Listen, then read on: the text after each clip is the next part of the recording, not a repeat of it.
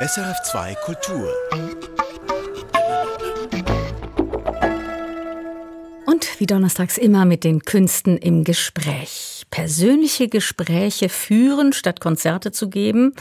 Aus dieser Idee im Lockdown entstanden hat die Berner Pianistin Anicia Kohler ein Buch und eine CD gemacht. Beides soll zu einem guten Leben verhelfen. Und wie man die schönste Sache oder schönste Nebensache der Welt von Klischees und Charme befreit, das zeigt die Theaterrevue mit das Sechsstück von Beatrice Fleischlin und Nina Hellenkemper. Dazu in gut zehn Minuten mehr. Zwei Jahre ist es her, als die Welt für die meisten von uns wirklich einschrumpfte Begegnungen, die wir auf ein Minimum reduzieren mussten. Oft fiel der Arbeitsweg weg, Arbeiten und Wohnen, alles fand zu Hause statt. Das war auch für die Pianistin Anicia Kohler aus äh, Könitz so. Keine Konzerte mehr, keine Auftritte, keine Reisen. Und doch machte der Lockdown ihre Welt nicht kleiner, sondern größer. Denn die Musikerin entschied sich, Gespräche zu führen, zuerst mit Berufskolleginnen und Kollegen, die sie schon kannte, dann aber auch mit Menschen aus ihrem Dorf, die sie sonst nie getroffen hätte, mit einem Förster zum Beispiel oder einer Gemeindepräsidentin. Jodok Hess wiederum hat Anicia Kohler zum Gespräch getroffen.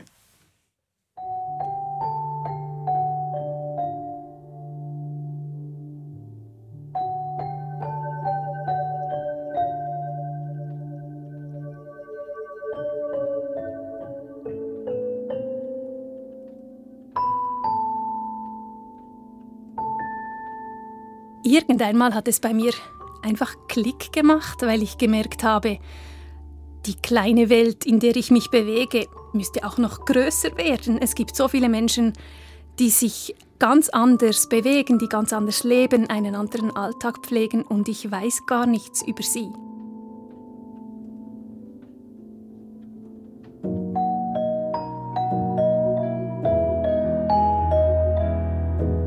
Deshalb habe ich dann bewusst nach Menschen gesucht, deren Welten sich sehr stark von meiner unterscheiden und habe mich auf Menschen aus meinem Heimatdorf konzentriert. Und der Förster war von dem her naheliegend, weil ich viel mehr im Wald war, wie alle anderen auch, wegen Corona.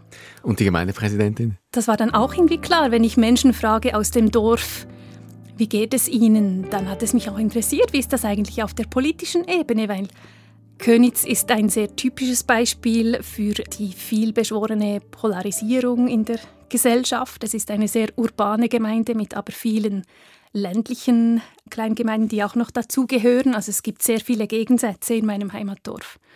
Und ich dachte, wenn man da Gemeindepräsidentin ist, dann weiß man da sehr gut Bescheid darüber. Und vielleicht auch, was für eine Rolle könnte Kunst vielleicht übernehmen, was diese Polarisierung betrifft. Die Wände hoch aufs Dach, so heißen die gesammelten Gespräche von Anicia Kohler und der Titel erzählt die Geschichte in kürzest Form. Als zu Beginn der Pandemie die Strukturen plötzlich wegfielen, hat das viele von uns die Wände hochgehen lassen. Nur einem Moment der Krise folgt ja oft auch ein Moment der Klarheit. Wir steigen die Wände hoch aufs Dach bekommen Übersicht und stellen die wichtigen Fragen. Für die Pianistin Alicia Kohler war das zum Beispiel, was ist eigentlich meine Rolle als Künstlerin in der Gesellschaft? Das war halt etwas, was mich brennend beschäftigt hat. Ich arbeite nicht im Pflegebereich, ich bin nicht Lehrerin, es ist so nicht direkt, was wir machen. Wie kann ich meine Rolle in der Gesellschaft erfüllen als Musikerin, Künstlerin im ganz weitesten Sinn.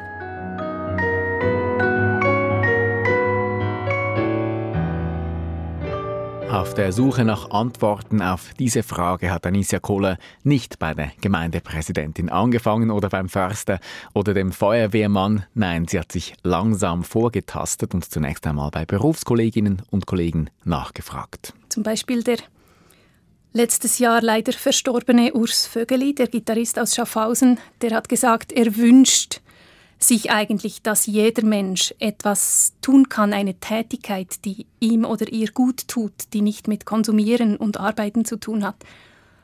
Und das ist mir so in den Blutkreislauf übergegangen. Was für eine schöne Idee. Und dafür könnten wir ja beitragen, wir MusikerInnen.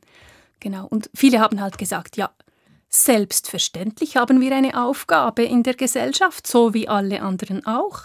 Es darf nicht darum gehen, sich um sich selbst zu drehen. Das war die Aussage, eine der Aussagen von Susanne Kessel, von der Pianistin. Sehr schön äh, sagt sie, die Aufgabe ist nicht für die KünstlerInnen, sich zu sonnen, sondern die Kultur aktiv zu gestalten, eben nicht nur Karriere machen und Geld verdienen. Wir haben eine Funktion. Dennoch die Nachfrage, was ist dann die Funktion?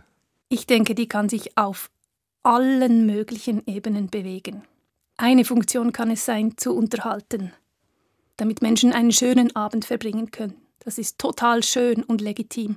Es kann sein, dass man sich mit großen Themen beschäftigt und diese weitergeben möchte, auf vielleicht eine künstlerische, unexakte Art. Es, oder es kann sein, dass man politisch Stellung bezieht, wenn man eine gewisse Plattform hat. Also das kann riesig sein. Ich denke einfach für mich, es ist sehr wichtig, darüber nachzudenken, was es denn sein könnte.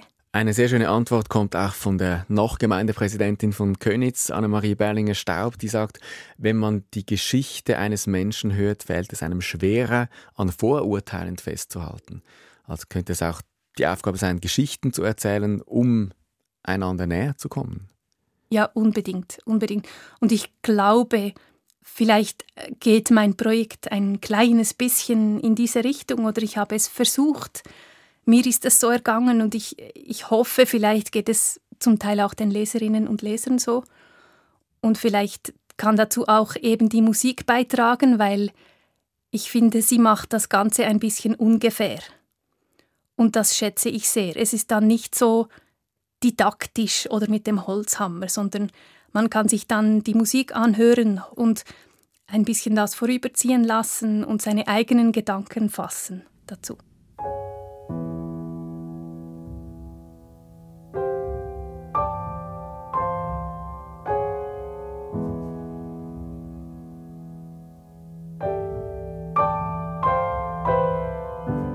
Das ist etwas, was Anicia Kohler im Gespräch immer wieder erwähnt. Das Unexakte, das Ungefähre als Wert an sich. Es wurde ja viel diskutiert über die Polarisierung der Gesellschaft in der Zeit der Pandemie, über die Impfgegner und ImpfbefürworterInnen, zum Beispiel um die tiefen Gräben dazwischen. Mit ihren Gesprächen wollte Anicia Kohler genau diese Gräben überwinden und auch auf politisch Andersdenkende zugehen auf den zweiten Urs Vögeli in ihrem Interviewband etwa. Nicht den Musiker, sondern den Unternehmer mit SVP-Hintergrund.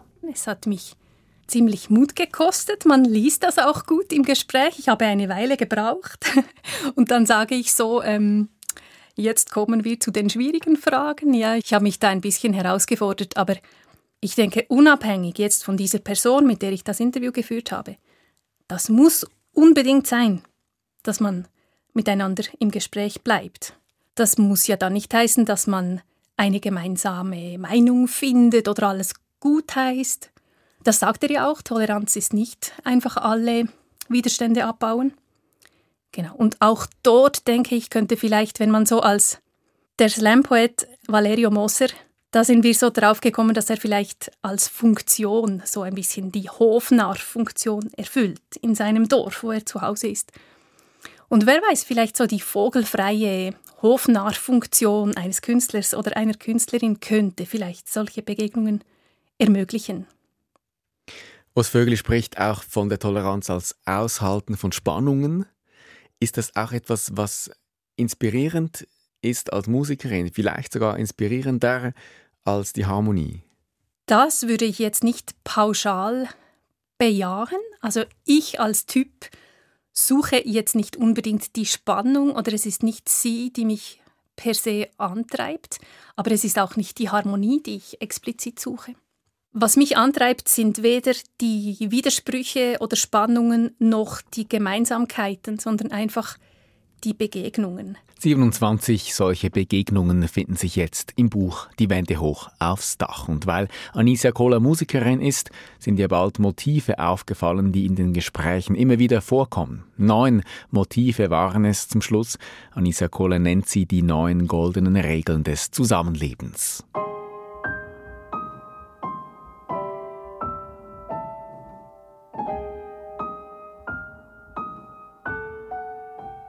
Der Mut zum Beispiel. den in der Pandemiezeit ja doch einige gefunden haben, ihre alten Gewohnheiten zu überdenken. Dazu entstanden ist diese Musik hier. Vielleicht anders heißt sie.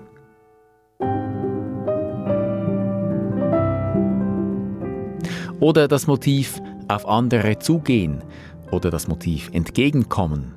Oder dann, wenn man auf andere zugegangen ist, wie wichtig es ist, dann auch füreinander einzustehen. Ein Motiv, das in den Gesprächen immer wieder vorgekommen ist und das Anissa Kohler zu einem anderen sehr schönen Stück Musik inspiriert hat, auf dem sie Klavierklänge verwendet, die im Internet frei zugänglich sind, auf einer Plattform namens Piano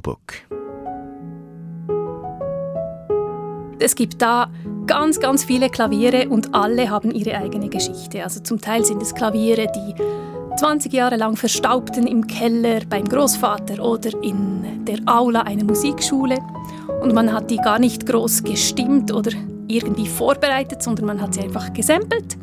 Und das Stück heißt ja zusammen und darum habe ich mehrere solche Klaviere ausgewählt. Quasi aus vielen Teilen der Welt spielt da ein Klavier die gleiche Melodie.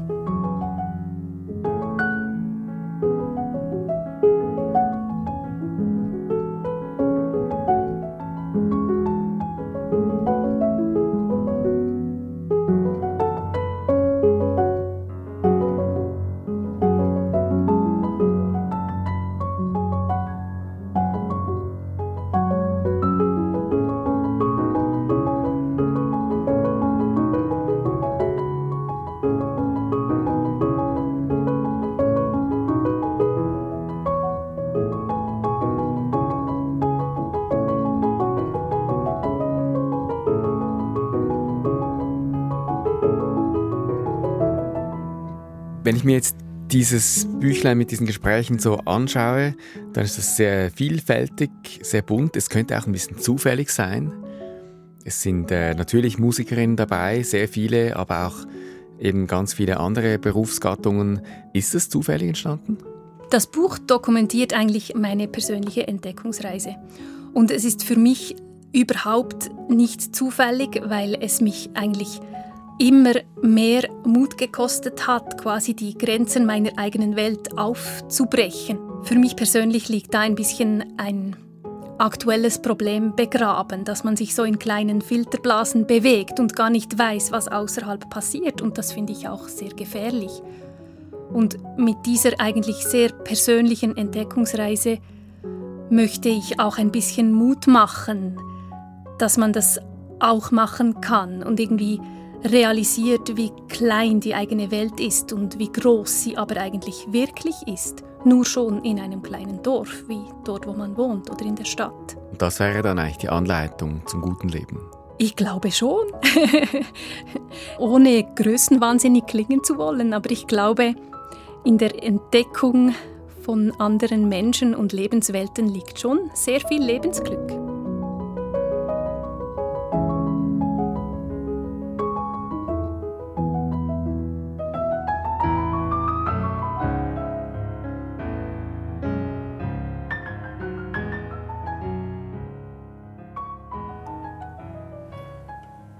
Jodok Hess ist ihr begegnet, der Pianistin Anicia Kohler. Die Wände hoch aufs Dach von ihr erscheint jetzt beim neuen Label Clap Your Hands. Im Buch finden sich auch die Angaben zum Download für die neuen Klavierstücke. Und live erleben können Sie die Pianistin zum Beispiel morgen, am Freitag, am Effinger Kunstfestival in Bern. Drei Buchstaben, eine ganze Welt dahinter. Sex. Sex ist omnipräsent in unserer Gesellschaft. Wo wir auch hinsehen, gibt's was zum Thema. Die sozialen Medien, die voll sind mit Bildern von Körpern und allerlei Verheißungen. Doch persönlich reden über Sex, da bleibt den meisten von uns die Sprache weg. In der Theaterrevue Das Sechsstück von Beatrice Fleischlin und Nina Hellenkemper wird aber darüber geredet und Fabian Nägeli hat sich das Ganze bei einer Probe in Luzern angeschaut. In Luzern neben dem Bahnhof am See in einem kleinen Park, dem Inseli, steht eine Art Zirkuszelt. Rot-weiß leuchtet es zwischen Bäumen, Cafés und einem Kinderspielplatz hervor. In diesem Zelt wird das Sechsstück gezeigt.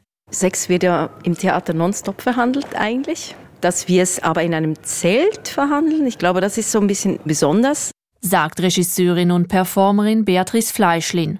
Sex und Gender sind Dauerthemen im zeitgenössischen Theater. Beatrice Fleischlin und Nina Hellenkemper haben sich daher gefragt, was sie dem noch beifügen können. Wir hatten einfach extrem Lust, ein Stück zu machen, das auch andere Menschen anspricht, auch Menschen, die vielleicht nicht in ein zeitgenössisches Theaterhaus reingehen. Und jetzt dieser Standort hier auf dem Insel in Luzern, selbst Leute, die niemals in unser Zelt kommen und sich das Stück angucken, nehmen das wahr, tragen das mit nach Hause, erzählen du, das, da steht ein Zelt irgendwie unten am See, da spielen sie das Sechsstück. Nur schon das, glaube ich, gibt einen Impuls in die Gesellschaft. Ich glaube auch, dass es immer noch nur eine bestimmte Gruppe von Menschen gibt, die ins Theater gehen. Und ich glaube, wenn man in den Zirkus geht, da ist die Hemmschwelle ein bisschen niedriger. Es gibt aber noch andere Gründe, warum die beiden Theaterfrauen Sex auf der Bühne verhandeln wollen. Sexualität ist immer mehr ins Digitale abgewandert, mit dem Online-Dating, mit der ganzen Pornowelt. Und das hier, das ins Theater zu bringen, ist auch eine Art und Weise, das wieder wirklich unter Menschen zu bringen. Wir können nicht genug über Sex und Sexualität reden, gerade in dieser pornografisierten Welt, wo eigentlich alles sexualisiert ist und trotzdem haben wir keine Sprache. Es gibt auf jeden Fall, denke ich, ein Manko an ehrlicher Auseinandersetzung und einer guten Sprache für Sex und Sexualität. Reden über Sex im realen Leben, so Fleischlin und Hellenkemper, ist heute nicht selbstverständlich. Doch genau das wollen sie mit ihrem Theaterstück. Nur über welche Aspekte von Sex spricht man heute, damit sich ein breites Publikum angesprochen fühlt. Also hereinspaziert ins Zelt zum Sexstück. Manege frei für die schönste und komplizierteste Nebensache der Welt. Von der Zeltkuppel hängt ein roter Vorhang. In der Ecke sitzt eine Band. Es sieht aus wie in einem Varieté. Im Scheinwerferlicht tritt ein junger Mann auf. In früheren Zeiten war ich der beste Reiter und alle Herzen, sie flogen mir gleich zu. Ich konnte küssen und tanzen wie kein Zweiter. Ich kam und sah und siegte auch im Nu. Viele Monde sind seither vergangen und die Welt hat sich für mich gedreht. Jetzt ist mir nichts mehr geblieben. So wurde ich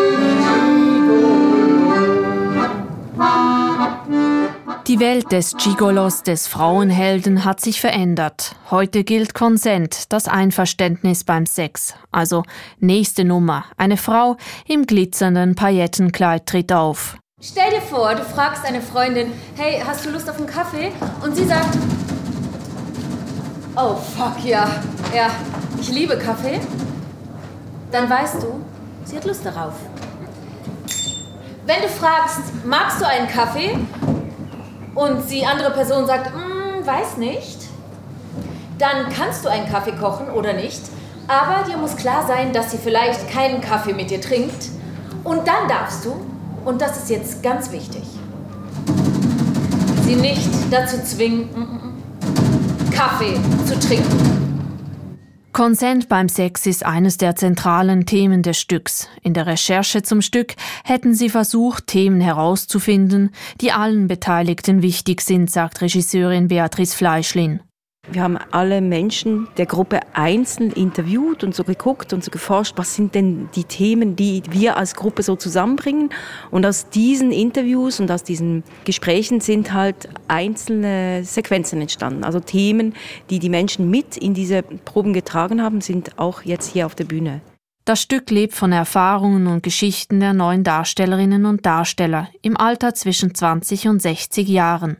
Sie haben einzelne Nummern der Revue, Texte, kleine Szenen und Songs selbst geschrieben. Deshalb werden bestimmte Aspekte von Sex angesprochen, während andere fehlen. Natürlich haben wir uns dann auch ganz intensiv darüber unterhalten, müssten wir jetzt nicht eine Transperson casten, also eine Person, die halt über Themen sprechen kann, über die wir nicht sprechen können, die wir hier in der Gruppe sind. Aber es kam uns einfach seltsam vor, jetzt ein Casting zu machen, um so Typen reinzuholen. Und natürlich fehlen dadurch auch bestimmte Themen in der Gruppe. Wir haben keine Person, die polyamorös lebt, zum Beispiel, und über das erzählen könnte. Dafür wird zum Beispiel von einer Person of Color in einer Nummer die Erfahrung von Rassismus beim Sex thematisiert. Vor ein paar Tagen habe ich in einer Bar mit einem Typen geflirtet. Irgendwann sagte er, ich stelle mir Sex mit dir voll exotisch vor. Dabei schaute er mir tief in die Augen und ich dachte,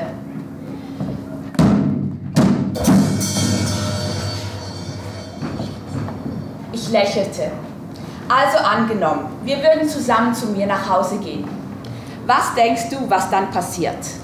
Dass wir wild knuschend aufs Bett fallen und wie auf Knopfdruck Urwaldgeräusche angehen und an allen vier Ecken des Bettes Palmen hochschießen, auf denen kleine winzige Äfflein sitzen, die uns zuschauen und applaudieren, während du mich ausziehst. Die teils realen, teils fiktiven Sexgeschichten werden unverblümt direkt präsentiert. Peinlich wirkt das nie.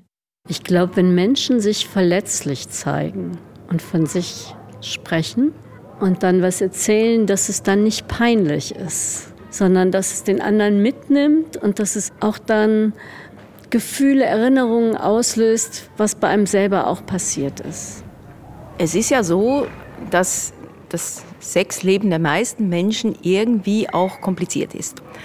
Und uns war es total wichtig, dass wir jetzt nicht die Illusion erzeugen, dass wir hier auf der Bühne, weil wir uns mit Sex beschäftigen, einfach total befreit sind und, und Probleme uns, uns anfassen und Probleme uns, uns übereinander drüber wälzen, sondern wir sind auch diese verletzlichen Wesen, die wir, glaube ich, alle sind. Und wir geben etwas davon preis. Mit lustigen, aber auch düsteren sexuellen Erfahrungen, die die Darstellerinnen und Darsteller erzählen, zeigen Helen Kemper und Fleischlin, dass Reden über Sex gar nicht so kompliziert ist. Ich kann einfach mal versuchen zu erklären, wann ich überhaupt meine Sexualität entdeckt habe. Wann hat das bei mir angefangen? Was würde ich Sex nennen? Und dann haben wir jetzt zum Beispiel schon auch gemerkt, dass es so ganz, ganz unterschiedliche Formen von sexuellem Erleben einfach gibt. Unabhängig davon, wen oder was man begehrt oder begehrlich findet. Aber diese Vorstellung, dass Sex nur dann passiert, wenn Genitalien im, im Spiel sind, ist auch so eine voll extrem eingeschränkte Vorstellung von Sexualität. Was Sex sein kann und was Geschlecht sein kann, diese Fragen beantwortet das Stück mit einer Vielzahl an Erlebnissen, Figuren und Rollen. Wir haben schon versucht, bei diesen Figuren zu zeigen, dass einfach nicht jeder auf eine Rolle beschränkt ist sondern dass so ganz, ganz unterschiedliche Teile in jedem von uns stecken. Im Stück formuliert das eine Figur so. Hey, wäre es nicht wunderschön, wenn ich nicht so in einer Mann-Frau-Schleife gefangen zu sein für uns alle? Ich liebe es, eine Frau zu sein, aber diese ewige Einteilung schnürt mir die Luft ab. Es wäre einfach so wunderschön, wenn Menschen miteinander ins Bett gehen, weil sie sich voneinander angezogen fühlen und nicht, weil sie sich für eine bestimmte Sorte entscheiden müssen. Menschen sollen sich also nicht mehr festlegen müssen auf irgendwelche Geschlechter und Labels, wer sie sind, singt das Ensemble in einem Song. We now develop a new recipe, a loving new language for what we wanna be. Oh yes, we're on fire, yeah, and we do not desire to sit at your table and put any label on who we are. Neben Wünschen, Sehnsüchten und Erfahrungen werden im Stück auch historische und wissenschaftliche Fakten präsentiert. So wird erzählt, wie die Entwicklung des Vibrators mit der Krankheit Hysterie zusammenhängt, warum die Größe der Klitoris offiziell erst 1998 entdeckt wurde und auch der Mythos des Jungfernhäutchens wird aus dem Weg geräumt. Leute, haltet euch fest, es gibt kein Jungfernhäutchen. Ja. Die WHO hat 2018 äh, eine offizielle Erklärung herausgegeben, dass Jungfräulichkeitstests jeder wissenschaftlichen Grundlage entbehren. Es gibt kein Häutchen, das wie so eine Frischhaltefolie über die Vagina gespannt ist und darauf wartet, von einem Penis zerstört zu werden. Ich meine, Leute, das Menstruationsblut könnte ja auch nicht abfließen, wenn es das gäbe, oder? Es gibt einfach einen Schleimhautsaum, der die Vagina umkranzt. Voilà, that's it. Aufklärung wird im Stück mit Humor und Unterhaltung verbunden, sagt Co-Regisseurin Nina Hellenkemper. Wir wollten, dass die Menschen sich unterhalten fühlen, dass wir wirklich auch die unterschiedlichen Themen wie in so einem großen Reigen zeigen können. Und weil es auch Spaß machen soll. Also, dass man mit Musik, mit Tanz, mit, mit allen verschiedenen Mitteln in diese Welt der Sexualität eintauchen kann. Und das gelingt ihnen auch. Songs, Choreografien, intime Erzählungen, eine Nummer nach der anderen wird im Sexstück dargeboten. Typisch für eine Revue ohne logische Dramaturgie und durchgehende Figuren. Dabei sollen die Zuschauenden verführt werden, ihre Sexualität zu reflektieren und dass wir die Menschen die mit uns hier diese anderthalb Stunden im Zelt verbringen, dass wir die dazu ermutigen, auch über Sex zu leben. Wir finden hier gerade so viel über uns selber heraus und auch über die großen Ängste und die großen Barrieren, die wir haben in Begegnung mit anderen Menschen.